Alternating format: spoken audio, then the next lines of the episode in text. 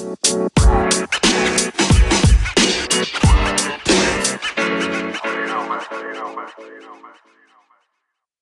y a des disques considérés par les artistes comme des étapes avant d'arriver à une forme finale. On peut penser à l'EP Faites pas chier, je prépare un album d'Isha, qui a uniquement pour but de satisfaire les demandes de son public avant la sortie de son prochain album.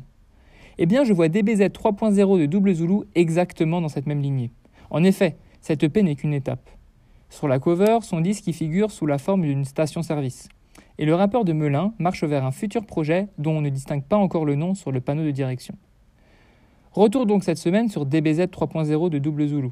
Entre références en tout genre et début d'introspection, ce disque à la tonalité triste mérite qu'on y prête une oreille.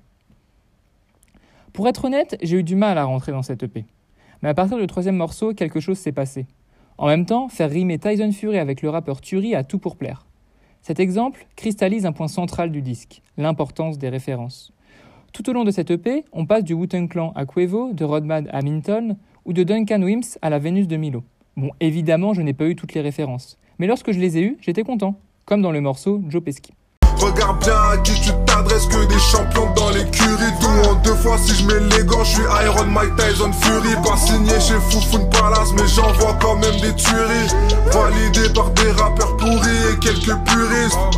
Au fur et à mesure du disque, le rappeur du 77 nous donne des bribes d'introspection. Grâce à une belle écriture, il exprime sa solitude, ses soucis de santé et les questions qui le tourmentent. Les thèmes sont communs à beaucoup de rappeurs, mais sa pudeur et sa plume leur donnent un cachet supplémentaire. On pourrait ajouter ici le rôle des productions, qui permettent d'obtenir une ambiance triste, même si je trouve dommage que le dernier track ait une instrumentale beaucoup plus joyeuse, ce qui contraste avec le reste. Toutefois, l'ensemble reste très cohérent, et le son Singe en hiver, sûrement en référence au film français du même nom, sorti en 1962, représente bien la direction artistique du disque.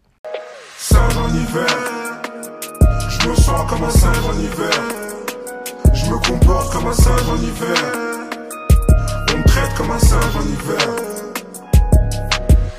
De Nike sur le bitume, je me sens dans mon élément. Magasin de porcelaine, comportement d'éléphant.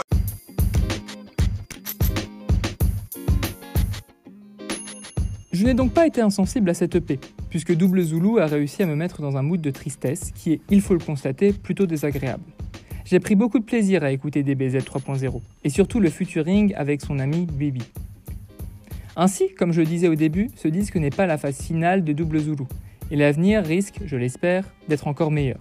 Pour ma part, je vous retrouve la semaine prochaine pour une nouvelle chronique. Et d'ici là, vous pouvez me suivre sur mon Twitter Rap Chronique. Merci de m'avoir écouté et bonne semaine de rap à tout le monde.